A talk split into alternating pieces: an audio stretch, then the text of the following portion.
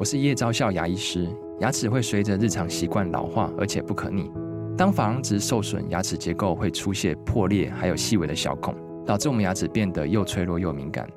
这边我真心推荐贝欧尼修复牙膏，内含 BioHAP 成分，搭配正确的刷牙习惯，经科学实证，可在两周有效让牙齿再矿化，修复受损珐琅质的细微小孔。相关资讯及购买通路，请参考资讯栏连结。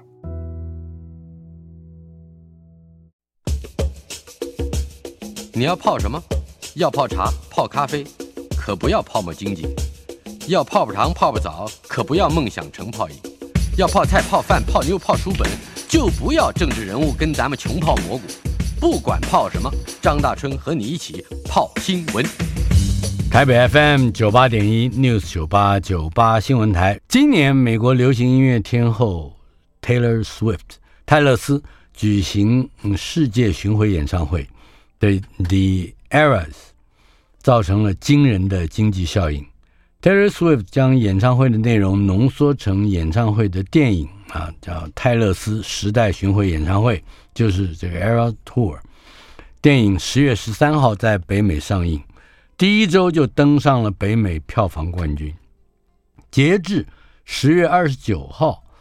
预估已经在全球创下了两点零三亿的美元，大概和台币六十五亿九千三百万。呃，这个是票房。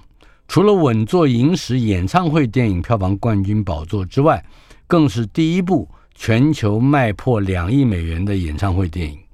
而且，部分地区，包括台湾、香港、韩国等地，即将在本周五陆续上映。预计全球票房还是会持续的飙高。我们来看看之前的记录。目前为止，每家的票房最高的演唱会电影是二零一一年的小贾斯汀 （Justin Bieber） 的《Never Say Never》，呃，永不说不。下档的时候总收入是七千三百万美元。其次是 Michael Jackson。二零零九年的 Michael Jackson《未来的未来》演唱会电影，啊，未来的未来，嗯、这不是我的歌吗？票房有七千两百一十万美元。不过 Taylor Swift 的演唱会电影收入目前已经超越了我们刚才提到的这两个片子。呃，今天我们的节目单元是影剧特工队。夜郎 Facebook 粉丝专业译文笔记的版主 Doctor Strange Note，我们今天的主题就是泰勒斯和歌利亚巨人演唱会电影的奇袭。哎，夜郎，我们把主题再确定一下。呃，大家好，我是夜郎。嗯，那个 Taylor Swift 这两个礼拜真的是震惊全世界哦。嗯，对，因为真的。呃，大家没有料到说，在今年年底第三季，本来大家觉得说应该是好莱坞电影的一个非常冷门的档期，因为很多电影都不见了，档期往后延了，然后突然之间冒出了这部电影，然后票房一路冲，而且这个冲其实有两个很特别的状况。第一个特别的状况是，第一周它几乎要破亿。那刚刚呃，大壮老师有提到，它十月十三号上映，那实际上呢？它真正的上映日期本来是定十月十四号的礼拜五，嗯，然后呢，它其实是在上映前，就是在前一天不到二十四小时内，嗯，突然间临时宣布说，哎，他要提前一天上映，然后告诉所有粉丝说，哎，明天就演了，明天就演了，大家大家可以去看了。那大家都那时候就觉得很荒谬，因为从来没有电影说在最后一刻突然决定我的上映时间要改变。那他为什么这么做？其实大家后来就发现了，他们可能在推算的时候就预料到他们第一周有机会破亿，然后他们想要这个数字，然后于是就觉得好，我们来试试看，我们来多赌一天，多演一天。结果呃，好像差了几百万，没有办法过那个门槛，就是这个企图没有没有达到，但他们还是在第一周拿下票房冠军。第二周虽然有一定的下滑程度，可是呢，第二周当然还是销票房冠军。第二周，而且还打败了史克西斯的新片《花月杀手》。嗯。那这个打败其实是非常有趣的，因为《花月杀手》第一是《花月杀手》，呃，它其实不是好莱坞片场的电影，因为它是 Apple 投资的。史克西斯已经连续两部电影。跟好莱坞片场没有关系了，因为他一直在抱怨说好莱坞片场其实现在很不爱投他的电影，然后于是他上一部电影其实去找了爱尔兰人，其实去找了 Netflix 投资，然后这一次他换了 Apple，所以其实，在上上一个周末，其实非常出现了一个非常有趣的现象是那个礼拜。票房第一名跟第二名都不是好莱坞片场，嗯，所以等于创下了连续两周好莱坞片场在美国在北美的票房占比降到五十趴以下，这个真的是非常空前的状态。所以其实我觉得这个礼拜我们其实就可以讨论这个议题是，呃，到底演唱会电影发生什么事？为什么会突然凭空冒出来？演唱会电影是一个我们都很难说它是个类型了啊，因为实在不够不够丰富啊内容。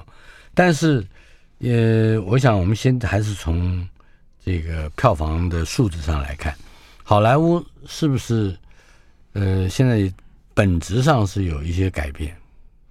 呃，主要是因为今年其实是一个非常糟糕的状况。那当然，两位工会的罢工，罢工，然后加上今年其实整个好莱坞片场都在减产，所以今年其实第三季有很多电影都不见了。然后，包含最糟糕的事情，其实现在全世界的电影业其实最害怕的是今年的圣诞节档期。这个过去其实是非常重要的档期，但今年所有的电影几乎都消失了。为什么？嗯，其实很多电影拍好了，但不敢演。因为演员工会罢工还没结束，所以他们没有办法确保演员一定能宣传。而在演员没有办法参加宣传的状况之下，这个电影它一定是会死的，票房一定会受到伤害。对，所以今年其实是在非常缺电影的状态之下，突然冒出了这个半路杀出的程咬金。嗯，那么他到底对于尔后的呃，包括什么感恩节，包括这个圣诞节，会会产生嗯一些什么样的？影响吗？呃，我我们觉得，其实今年今年目前为止这个状态，其实马上立刻已经有人在仿效了。我们后面其实会谈到说，嗯、已经有陆续其他歌手宣布了，他们也要有演唱会电影也要来演，哦、所以慢慢的演唱会电影说不定有机会变成一个新的主流，新的类型，这个产品会越来越多。嗯、因为以往说实话，演唱会电影的观众稍微局限一点点，这是某种程度你可以说，这是有史以来第一部真正。达到卖座大片规格的演唱会电影，太好了！正好我们就是要跳过传统好莱坞片场的这个这部电影，怎么样打破游戏规则？这是一个很重要的话题。也就是说，它这个时代巡回演唱会，嗯、会成为二十一世纪电影产业的一个 Star War 的这个这个表现吗？它它和过去的演唱会有什么不同？我其实刚可以举一个另外一个电影来跟他做对照，因为这个非常有趣，是因为他正好在最近重映了。呃，那个 Talking Heads 以前曾经拍了一部纪录片，呃，其实就是记录他的演唱会。这个谈话头，对对对，我们有一个餐厅还是用他这个名字。对对对，我知道。他的导演是那个《沉默的羔羊》的 Jonathan Demme。Jonathan Demme 其实，在《沉默的羔羊》之前，其实是在流行乐界蛮有身份地位的。那主要也因为他拍了这个演唱会的纪录片。是。然后，呃，这一部片子叫做《Stop Making Sense》，那中文的翻译成“别假正经”。那这个“别假正经”呢，跟我们现在看到这个 Taylor Swift 的那个时代巡回演唱会，其实这两个演唱会呃电影，其实正好有一个特征是一样的。就是他们跟剩下大部分的演唱会电影都不太一样，是他们没有呃幕后访谈。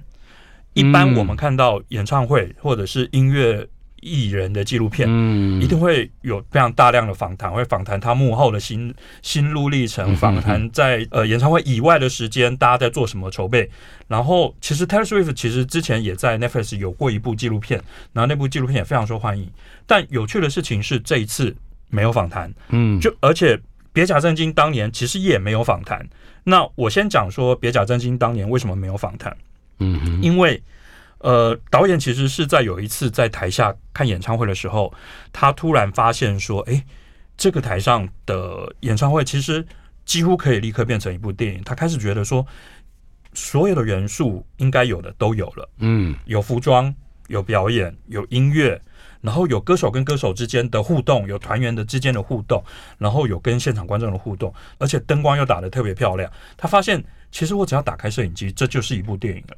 所以他后来想通了，我来拍一部这样的纪录片，这样的纪录片是没有访谈的。为什么？因为访谈其实反而会打断了舞台上发生的戏剧节奏。他觉得他就像一场舞台剧的表演一样，他不应该被打断。他把这个秀本身当做是一个有故事性的 narration。没错，其实大家去回想，这不是什么新的概念，在电影刚刚被发明的时候。所有人都做在做一样的事啊！大家其实都是拿着摄影机去拍剧场里面的演出，拍舞团的演出。大家会看到早年的电影很多就是直接在演他在原本在剧场里头的桥段，或者是找舞者去演他本来在剧场里头跳的桥段。但是 Taylor Swift，我们先跳到 Taylor Swift 本身，他是有意识的这样做的吗？他当然是有意识这样做，而且我们还来看。我其实可以证明为什么他有这个意识，而他目的是什么？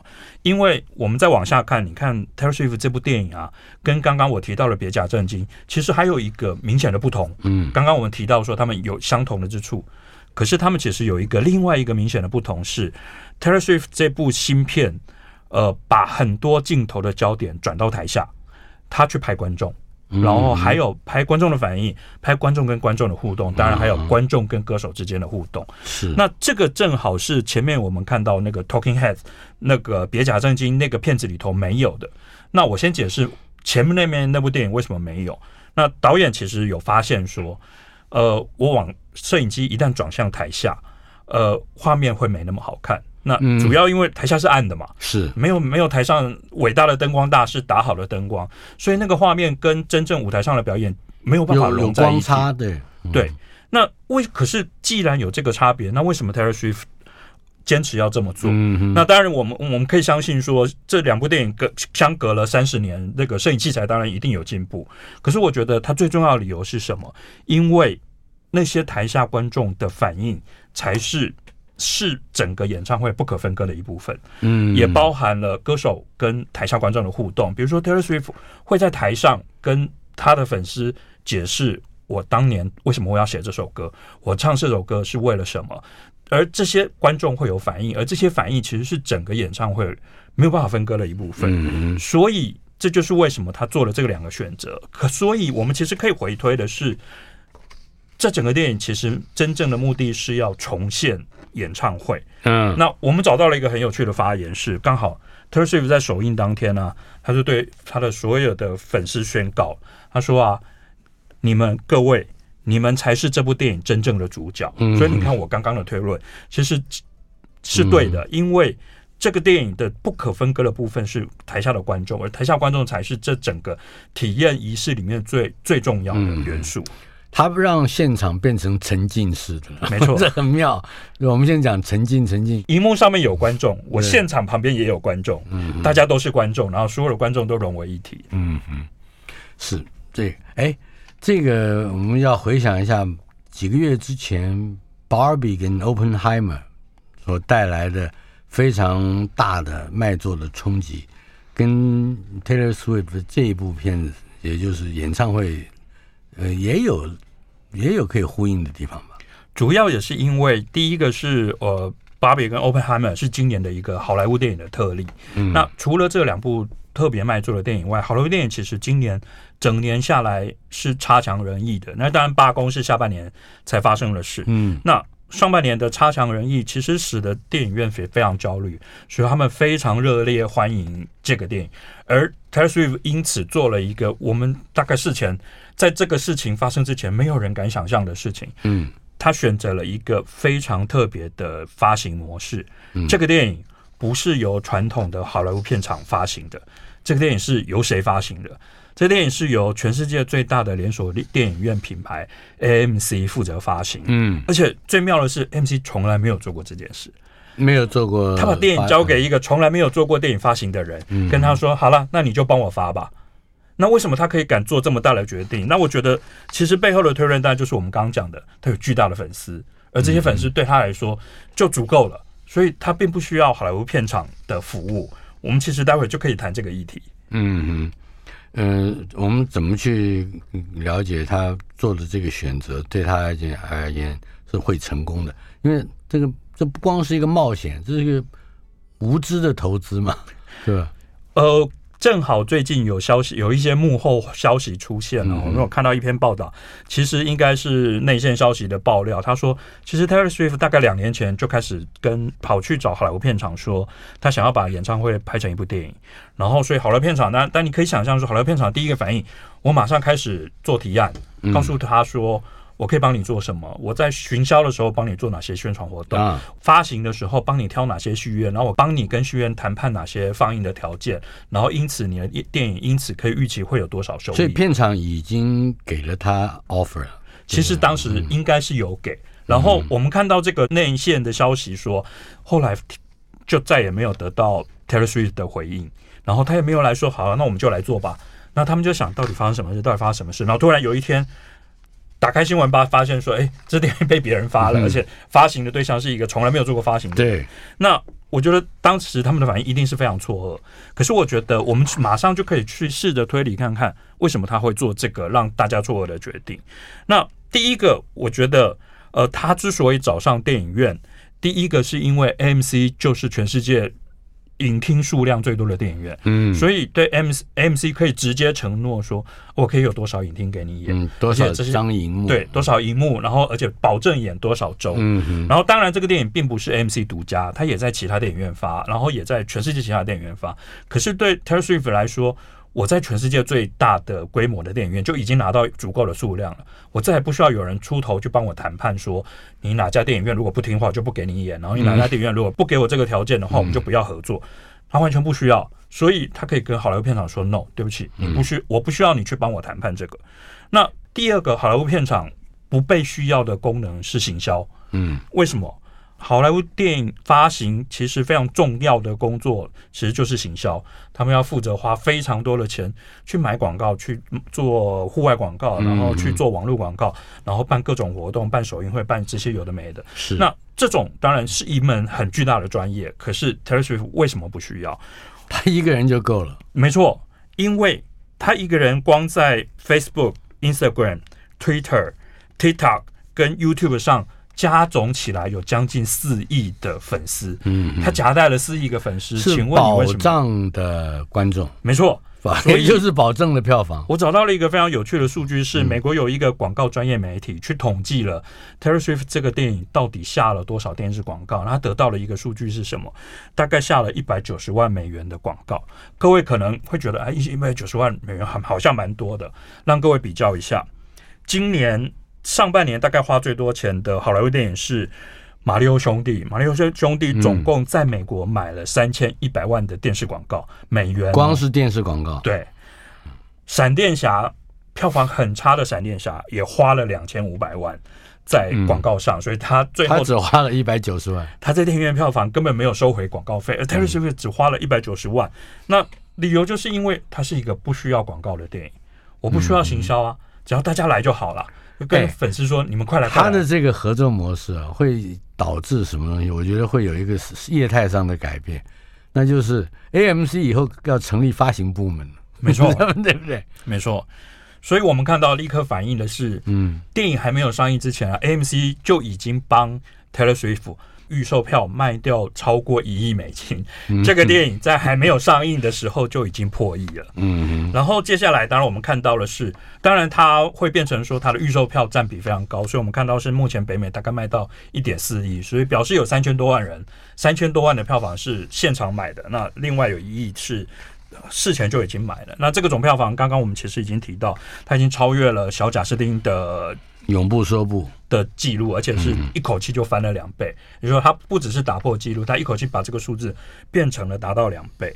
那同时也提到我们刚刚讲的，他已经创下了连续两个礼拜好莱坞电影在北美票房的占比低于五十。嗯，我的宝座都给我的王朝整个拱手让给别人了。他可以演多久？如果照你的这样就是推猜测来哈。呃，这个会是比较微妙的部分，是因为它目前为止的下滑率蛮高的。嗯，那第二周就有六十几趴的下滑。不过大家必须理解，说六十几趴在好莱坞电影其实也是很常发生的，因为好莱坞电影都是下巨额的行销预算，让你有迫切性，所以大部分的观众会在第一周去电影院，而比较没有迫切性的在第二周。接下来票房会下滑非常快。嗯、那 Taylor Swift 这个电影呢，其实是按照差不多的曲线，在第二周就下滑了六十几趴，所以我们预计它在电影院能够停留的时间不多，接下来可能场次会很快的会变少。但是它其实创造了一个很新的体验方式，是它把电影院变成了一个非常接近演唱会的方式。嗯哼，比如说。我其实从电影院的朋友那里听到的消息，他说 Taylor Swift 规定了什么？规定了晚上六点之后才准演，晚上十点以后我懂不准演。晚上就是那一段时间是灵魂的秋天，所以只能演一场，就是跟全世界所有的演唱会一样，就是晚每天晚上就演一场。你白天早上演，下午演，没有那个氛围。没错，哎，你到了晚上十点以后再演又。又感感觉上好像太晚了，所以他还做了一件更激进的事，这个是大概过去历史上从来没有人做过。这个电影在礼拜一到礼拜四是不准演的。哦，那更为什么？因为大家都在上班啦、啊，然后下班你很累，你说啊，大家下班下班了，我要赶快冲去电影院看 Taylor Swift 的电影，你会跟着起来唱唱跳跳。AMC 也就。接受了这些非常暴力的条件，不止全世界的电影院都被强迫接受了，所以基本上这个电影一个礼拜就演三个晚上，嗯，然后这三个晚上几乎只能演一场，所以就是总共就像真正的演唱会。我你有听说过小巨蛋演唱会一天演八场吗？没有，十点钟那叫关门。对对对对对，这个电影基本上就是小巨蛋演唱会。嗯哼，这个电影院一般的一般的电影院也很难承受吧？没错。所以其实，那他怎么样以一个礼拜演三场，跟他平常演其他的电影来衡量他们就是电影院方面的呃收益呢？我觉得电影院的角色在这一次变得非常微妙哈。第一个是说，他好像突然间被征服了，为什么？嗯，Taylor Swift 硬是把电影院变成了演唱会的二轮。以前电影院是龙头啊，所有的最新最好的内容，你只有来电影院才看得到。现在不是哦，最新最好的内容你要去演唱会，但很贵，你不一定买得到票。万一你没买到，哎，欢迎过几个月以后来电影院看。所以电影院突然变成二轮，那可是看起来我好像把电影院的地位贬低了，并没有。你反过来看的是，其实今年电影院是在一个很迫切的状况下。他缺钱，他缺观众，他也正好有一个新的，没错，新的沉浸式，而且还有一个大家都很近哦。但电影院里面看这样的一个东西，表示大家都是在摇滚区哦。没错，没错，每个位置都是摇滚区。嗯，那当然最微妙的事情是，呃，某种程度其实电影院的权力因此而变大了。为什么？嗯，因为以前他们只能演好莱坞电影，嗯，好莱坞片场跟你说，你就给我乖乖演，嗯，就这一部，你也不要想别的。然后我要你演多久你就演多久，我要你下片你就下片。嗯，可是突然间他有了别的选项，然后他有了别的平台，他变成一个平台，就是哎，所有的内容都可以来找我，都可以在我这里找到观众。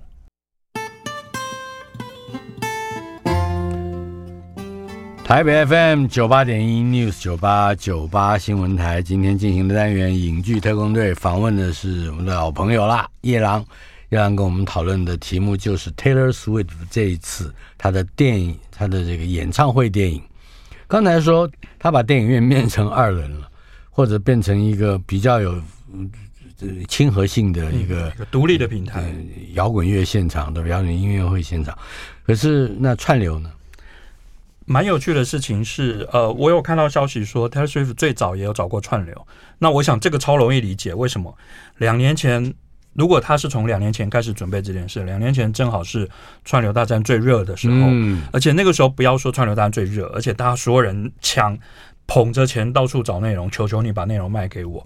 然后，而且正好在那之前几个月，迪士尼做了一个蛮有趣的事情，他去把呃大家知道非常有名，在美国其实是一票难求的舞台剧的演出、音乐剧的演出，汉密尔顿 （Hamilton），嗯。嗯他把那个直接用摄影机把剧场的演出拍下来，所以跟我们今天看的演唱会电影是同一个逻辑。是是。而 Disney Plus 在上线之后的第一年，把这个节目当成秘密武器。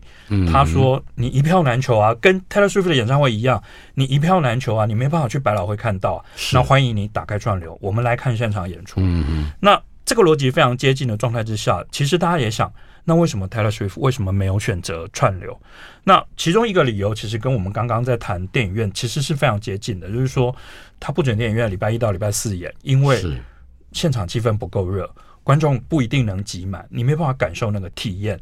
那同样的，其实如果他直接上了串流，你就在家里跟着女朋友一起看完了，嗯，你没有感觉啊，因为你没有感觉到，仍然不是那样那样热情的，所以他不希望你在这个。有一点冷的情境之下体验这个电影，比较起来的话，川流很冷啊。没错，因为你根本不知道人在哪里。现在家里了不起有五个人口嘛，嗯、那五个人口绝对无法复制那个演唱会的体验。嗯，但我觉得另外一个有趣的议题是什么？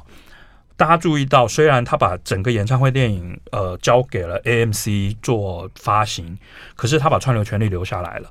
也就是说，其实几个月后，我们是有可能看到 Taylor Swift 再去兜售这个电影的版权给串流，哦、这个很厉害。没错，啊、他再赚一次分割。呃，而那个时候对他来说，这个电影已经在演唱会市场造成了破纪录的票房，这个已经是有史以来最卖座的巡回演唱会。嗯、而紧接着就是他现在正在创造的记录是。有史以来最卖座的演唱会电影，在电影院，他也创造了记录。当他有了这两个记录以后，他再回头去跟串流谈判的时候，他的谈判筹码可高了，所以他有机会再捞一笔，然后再再谈更高的价钱。而有趣的事情是，如果大家记得我刚刚说的，电影院变成二轮，串流这时候变成三轮了。嗯，这是最微妙的，是因为我们这两三年看到串流其实正在争夺首轮的这个地位，把电影院踩在脚底下，而。当他遇到 Taylor Swift 的时候，他也只能乖乖的说：“好了，不好意思，那我做三轮，OK，没问题。”这也只能这样说，就是演唱会这个刚才讲的，就慢慢会可能会变成一个主流的类型。那么大概这一类的东西，串流是必须要让座的。没错，因为我们两个月前其实我们谈过这个议题，就是全世界的演唱会市场在这一年内突然间进到一个井喷的现象，就是从来没有过的热度。所以对串流来说，我也只好占这个便宜。这部电影到底冲撞了电影院的哪一些 convention，就是惯例或者是规矩？我们刚刚谈到发行形式，所以现在就来谈的是，其实他在电影院里面的体验是完全跟以前不一样的。嗯，不过我们在谈体验之前，我们先来看到底谁去看了。因为都是市场上市场上没有存在过类似的产品，所以大家都在观望，说到底谁去看了？那我们看到，其实有很多国际的媒体已经采访过，包含上映当天，包含这个陆续去看，说到底谁去买了票？我们可以看到，第一种观众是什么？他已经看过演唱会了，嗯，他觉得他实在太喜欢了，他想要再体验第二次，所以他选择来看电影。第二种没买到票。嗯，当年在演唱会没买到票，这个事情其实大家还印象还深刻的话，去年闹非常大，因为抢票抢的太凶了，然后大家所有人最后把炮口都指向售票平台，然后售票平台被搞到被美国国会叫点名检讨。那买不到票的人太多了，所以这群人当然很快的，他们就会变成这个电影的第一第一批观众。那还有一个是觉得花八百块买太贵了，太贵了。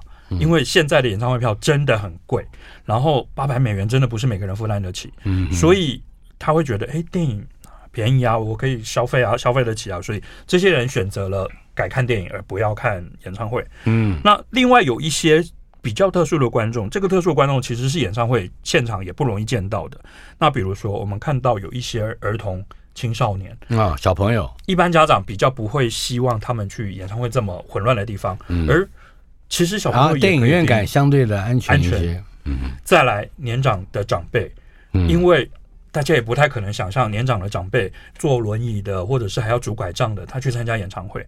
可是，哎，来电影院其实很合适啊。几个礼拜前我们去看那个新开幕的玉龙城的 IMAX，里面排了一整排轮椅席，我觉得非常感动。那我觉得电影院相对是一个比较。在意这种无障碍的设施的地方，而他们比较容易进来，嗯，所以其实你可以看到有新的观众，那些年长的人为什么也会去看？多半被小孩带去的。他也是为了他跟他的孩子们将来可能有一些话题，所以这是沟通跟孩子沟通的一个方式。没错，就是女儿是粉丝，嗯、或者是呃，那爹就很粉丝。对对对对对对。所以某种程度，你反过来说，我们在这里看到了演唱会不容易看到的面孔，嗯、所以其实这个电影某种程度也扮演了帮 Taylor Swift 拓展他的粉丝。嗯，这些人电影带来了新的粉丝。没错，嗯嗯。那再来，我们其实还有看到一个数据，其实这个就比较专业的统计数据，他去分析了上映当天嗯的观众的组成。嗯、那我们其实就可以很明显看到，他的观众组成超级呃特定，有百分之八十二是女性哦。哎，这个在电影一般的分布上呢很少见，真的。真的，大家其实绝大多数的人，大家都看到差不多一比一，也有时候男生多一点点，有时候女生多一点。我们没有看过，应该还会多一点。再来，我们看到这个年龄的分布也非常有趣哦，十八到三十四岁这个群组占了整个购票比例的六成。那当然，这个在电影其实本来也差不多，因为呃，电影本来就就好莱坞电影本来其实向来年龄层观众低一点点，可是，在非好莱坞电影，其实我们可以看到更普遍年长一点的。那所以总结来说。Taylor Swift 的粉丝其实非常明确，我们大概就可以知道，年轻的女性，当然绝大多数是白人，因为她的主要粉丝来自美国，所以呃，我们可以想象，他跟好莱坞电影因此有非常不一样的呃目标观众，而这使得整个电影可以专心的服务这一群人。嗯，他不像好莱坞电影，比如说，我如果我们现在看到迪士尼，假设他下礼拜要推一个新的星战电影。他一定会想尽办法让老人也来看，让小孩也有看的东西，让女性观众也觉得我有可以认同的地方，那男性观众也可以看到他觉得很刺激的元素，涵盖所有可能的人口。而 Taylor Swift 不需要做这件事，他专心服务这群人，而这群人要什么？我们其实可以在从两个月前我们在谈演唱会的时候，其实谈过类似的议题。Taylor Swift 粉丝这些演唱会最忠诚的粉丝，其实他们在寻求的是一种体验的分享。而这个电影因此可以完满足这件事，就是我可以想办法让大家在电影院里分享体验。而这件事情，呃，跟电影院的本质其实是违背的。为什么？电影院是最不适合分享的地方，因为第一灯是暗的，第二它不准讲话，你要讲太多话会被讨厌，然后你要稍微姿势挡到别人，你也会被讨厌。而 Taylor Swift 这个电影居然是完全不一样的事情，就是他。在电影上映前，他就有一个公开的贴文说：“欢迎大家做什么呢？”他说：“请各位尽情的在电影院里面跳舞、唱歌，然后穿上那个时代演演唱会的专属的服装，嗯，然后交换友谊手链。”有趣的事情是友谊手链哦，我觉得大家如果不是粉丝，可能会觉得这是是什么东西，有点陌生。那这个其实也发生的非常快，这时候这个友谊手链大概只只存在一年多，大概是一年多前出现的。那它是什么呢？它来自于 Taylor Swift 唱过的一首歌，它里面歌词提到了所谓的 friendship bracelet 友谊手链，然后。于是呢，手环了就是对对对，然后于是粉丝就自发性的开始做这个东西，戴在身上。那上面是什么？它就是串起来的手环，然后上面呢会包含了我自己的名字，嗯，然后再来呢会再放一个我最喜欢的歌是歌名叫什么，嗯，然后这个手环因此他会觉得这我有我的识别，因为上面有我的名字，还有我自己的喜好，而因此开始粉丝在演唱会现场会带非常多个，为什么？嗯，他拿去跟别人交换啊，跟隔壁的不认识的粉丝交换，于是我得到了他的友谊手手环，然后我就可以知道他是叫什么名字，他喜欢什么歌，而我就会收集一大堆。这个有趣的仪式被放在电影院，其实是很难想象的事，因为他想电影院就是灯一暗就不准讲话，然后你就要乖乖坐在那。于是我们其实，在过去两个礼拜开始看到很多新闻报道，在讲这个电影放映的现场。有很多不一样的仪式，甚至是负面的新闻，就是冲突。为什么？嗯、因为有些人真的按照 Taylor Swift 的指示，我就起来跳舞了，然后就挡到别人视线了。然后我看到有一个记者在抱怨说，观众唱歌的声音比演员、比歌手还大声，我根本听不到他在唱什么。嗯、然后甚至我们也看到说，有电影院把观众撵出去了，因为太夸张了，太闹了。对，太夸张了，把观众撵出去。可是。我们必须回头想想，这正是这部电影意义重大的地方。嗯，他在改造电影院的体验，他在告诉你，电影院不一定要这么安静啊？电影院为什么不能是一个我们互相分享的地方？那这个事情其实跟演唱会的本质是一样的，演唱会就是一个分享体验、分享兴奋感的地方，而电影院现在被改造成这样，也就是说，我们将来越来越有机会，嗯，进到一个没那么安静，然后会有很多仪式发生的电影院。也就是说，那部电影在拍摄之初或者拍摄之前。编导就要想好，我这是一个搞体验的，没错。然后，这 Taylor Swift 带来了非常多灵感启发。所以，我们刚刚其实有提到有关他很特殊的场次安排。嗯、那我们现在就知道为什么了。为什么他不希望场次被分散，然后每个场次有不同数量的观众？他希望把所有的粉丝驱赶到一个礼拜就是那几场，而每一场都挤满了人，让你觉得好像真的在演唱会一样。简单的回答一两句话，告诉我，呃，你是不是也让观众在电影院里面玩手机？没错，这个事情呢，其实我们也看到很有些电影院起了冲突，但有些电影院也鼓励你。那为什么？因为演唱会拿出手机现在是非常普遍的事了。嗯哼，我们呃，不要说这部电影上映之前，我们其实在这个电影上映之前，我们已经在网络上找到非常多。这个演唱会的片段为什么？因为大家都在拍啊。那当然，我们几个两个月前我们讨论过这个议题，就是说，确实新的礼仪冲突呃在发生，然后大家用不同的方式在体验演唱会，在体验电影。那确实这个电影因此也把这件事带到电影院来了。台北 FM 九八点一 News 九八九八新闻台影剧特工队在现场的是夜郎。他是《Doctor Strange Note》译文笔记的版主。今天我们的主题：泰勒斯和歌利亚巨人。歌利亚巨人就是好莱坞了。没错。哎，好莱坞有什么会有些什么样的改变呢？嗯，他在不断的受到外界的各种冲击，有些时候还不见得是电影内部的，有一些就是呈现形式、发行方式、行销手段等等。但是现在又来了一种所谓的分享体验。那好像也有人资深的有名望的电影人有一些不同的看法。我我看到这段评论，我立刻赶快把它存下来，因为这个非常指标性哦。因为我们终于等到了好莱坞电影重量级的人物去发表言论哦。这个人是谁？这个人是那个 Christopher Nolan。Nolan。那因为大家对 Nolan 的印象是什么？大家对 Nolan 的印象就是他是整个捍卫电影院体验的最后一个圣杯骑士。为什么呢？大家印象最深刻的一个画面是什么？在美国，因为 COVID-19 电影院都停业的状态之下，在开始重启营业的第一周，就有流网络上就流出了一张照片，是有人偷拍到 Nolan 第一时间就去买了电影票去看了电影，而且坐在第一排被观众拍到了。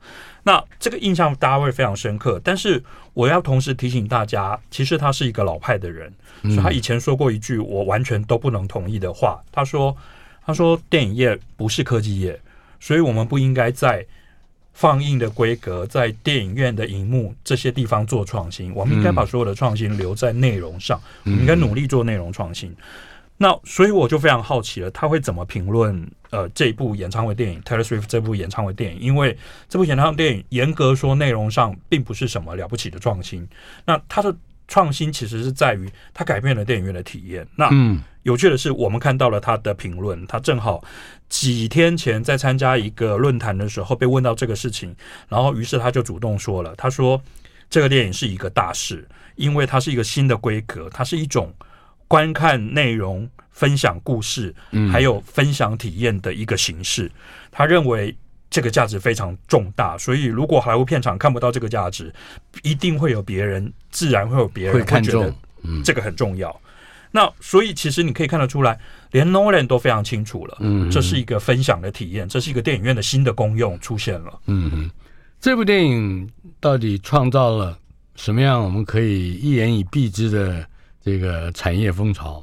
你可以先把标题定出来。我正好在上映当天。看到一个媒体报道，访问了很多个电影院，美国电影院的老板嘛，然后其中有个电影院老板讲了这句话，我突然就被点醒了。他就说：“这简直就是呃，Star Wars 星战电影的时刻。”哦，那大家可以想，这个这电影跟星战电影有什么关系呢？我帮大家回顾一下，一九七七年《星战》电影上映的时候，没有任何人觉得这个电影会卖钱。为什么？因为这个类型并不是我们今天认识的这个类型。在一九七零年代之前，科幻电影其实在整个市场里面被当成是小朋友看的，嗯，因为它大部分都很幼稚。那你可以想象，因为特效不成熟，所以所有的特效都非常拙劣，所以说服不了成年人，所以它就变成一个儿童专属的类型。所以没有任何人会觉得有一部叫做《Star Wars》的电影在电影院会有很多人去看。呃，我要提醒大家一个历史：George Lucas。这个电影的导演，在电影上映的时候，他本人不在国内，不在美国。他没看，他觉得这电影反正不会卖，我离得越远越好，所以他跑去度假。他跟 Spielberg 去那个夏威夷度假，然后在同时在构思他们下一部电影。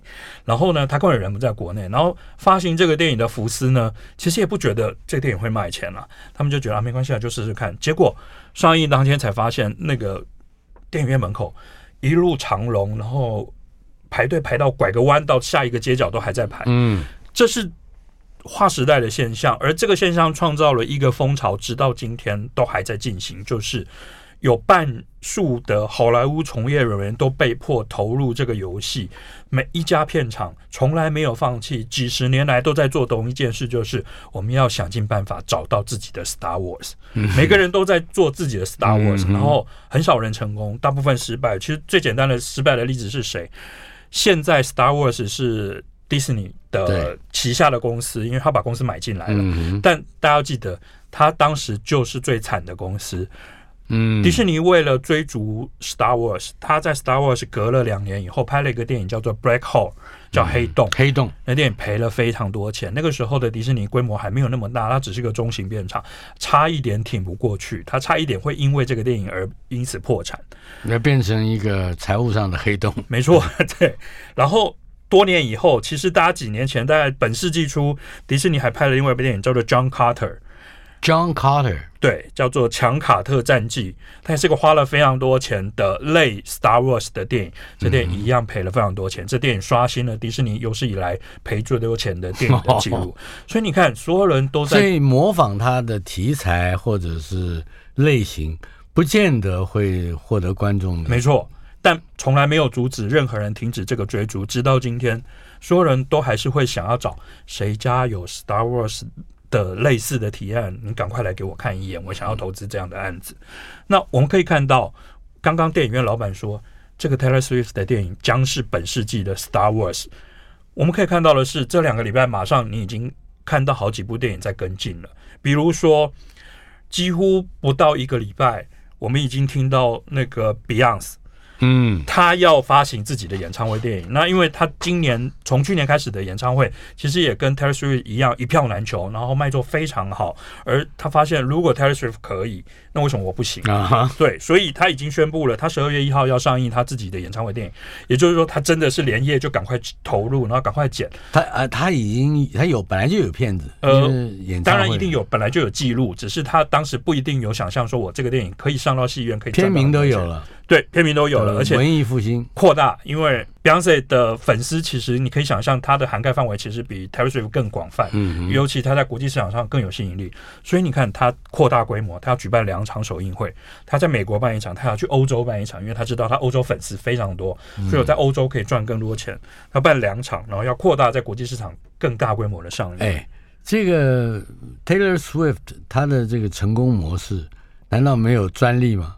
人是 Beyonce 可以，我觉得他可能来不及想到这件事，所以那个 Beyonce 甚至做了一件事，他的电影同样找了 AMC 发行，嗯，然后我有看到小道消息说，合约上的规定包含拆账比例都是一模一样，哦，也就是基本上它就是个续集了。所以 AMC 果然也开始发展了，它这个等于是在发行电影，没错。而且你看好莱坞一样的反应，呃。Taylor Swift 这个电影，其实在确定要上映之后呢，我们看到好莱坞在做一件事情，所有人赶快在改档期，因为他们知道这个人有四亿粉丝，所以他的票房一定会非常惊人，所以所有人都在连夜改档期。然后马上 Beyonce 这个新的演唱会纪录片马上也发生一样的效果，我们已经看到有一部跟他同一周本来要上映的电影已经取消上映了。他想说还是先躲一阵子吧，我们先不要跟这个当红的类型 对撞。嗯，那另外我们看到另外一个有趣的跟进的例子是什么啊？这个也速度也非常快。嗯，韩国的 BTS 防弹少防弹少年，因为他们今年初才演过一部呃演唱会纪录片，叫做《Yet to Come》。嗯嗯，这个纪录片其实在，因为大家其实可以理解，他的粉丝组成其实跟 Taylor Swift 非常接近，就是他有一群非常忠实的粉丝，嗯，然后会不断的消费，持续的消费他的产品，所以这个电影在今年年初的时候，其实卖的非常好，全球大概五千六百万美金，其实真的是非常不错，已经快要逼近那个本来的纪录保持人小贾斯汀的电影。那有趣的事情是，马上这几个礼拜。看到了 Taylor Swift 的电影赚了非常多钱，于是他们想到了另外一个方法，我把年初那个电影拿出来重剪，增加一些片段，换了一个新的片名，他卖给了亚马逊。所以亚马逊上礼拜已经宣布了，他们马上要上架这部，他们宣称。全新的演唱会电影其实就是年初演过的同一部电影，是，那只是他重新剪辑了，然后为了满足新的粉丝，他告诉他说：“哎，我们有一些新的片段，所以片名不太一样，有新的加长版的即将上了串流。”嗯嗯，所以我们看到所有人真是迫不及待，因为你找不到新的，你甚至把旧的也拿出来重新剪接，赶快赶这个热潮。哎，这个热潮如果是用这样的方式，会不会像当年香港的僵尸片一样，说大家 fed up 不是？没错，我们所以我们可以持续观望一下，看看这个事情往后怎么发展。但我们看到谁缺席了？嗯，好莱坞主流片场现在还在观望，还没有出手。嗯、但、呃、他们来不及。对，我想来不及是一个很重要的事情。但我我我有先补充一个，我刚刚漏讲了一个很有趣的事情是，是有一家其实非常小众的发行公司，他们以前专门在做演唱会的纪录片的发行。哦，然后这家公司。他跟媒体记者说：“这两礼拜我们公司的电话从来没有停过，我们一电话响不停，因为大家看到 Taylor Swift 在赚钱了，所有人都打电话来。他说谁打来呢？艺人本人打来，嗯，他艺人的经纪人打来，艺人的唱片公司打来，然后接着另外一个打来，另外一个最不可思议的是，已经过世的艺人也打来了。好，不是不是过世的本人。”比如说，我们看到那些过世的艺人，他都有所谓的遗产管理委员会。猫王，对对对，对对对，他的遗产管理委员会管理员委员会哦，打来说，哎，那我们可不可以也来做一个演唱会电影？那这个其实是一个很有趣的市场破口，因为我们看到全世界的演唱会的主力消费，其实跟我们现在看到 Taylor Swift 这一群观众是不太一样的，因为现在整个全球演唱会市场。最大宗的消费其实来自中年观众，嗯，因为第一他们财务实力高，第二他们会愿意为了怀旧的理由买很贵的票，是，所以其实中年观众本来其实是一个很大的市场。那这块市场现在还没有人开发，因为 Taylor Swift 已经把年轻白人女性这个观众占据了，嗯哼，其实有一大块中年的观众。他们也许愿意来电影院重温他们年轻的时候曾经在演唱会现场看过的经典的艺人的演出。老白男了，没错；老亚男了，没错，没错。而且这群人付得起钱了，嗯，没错。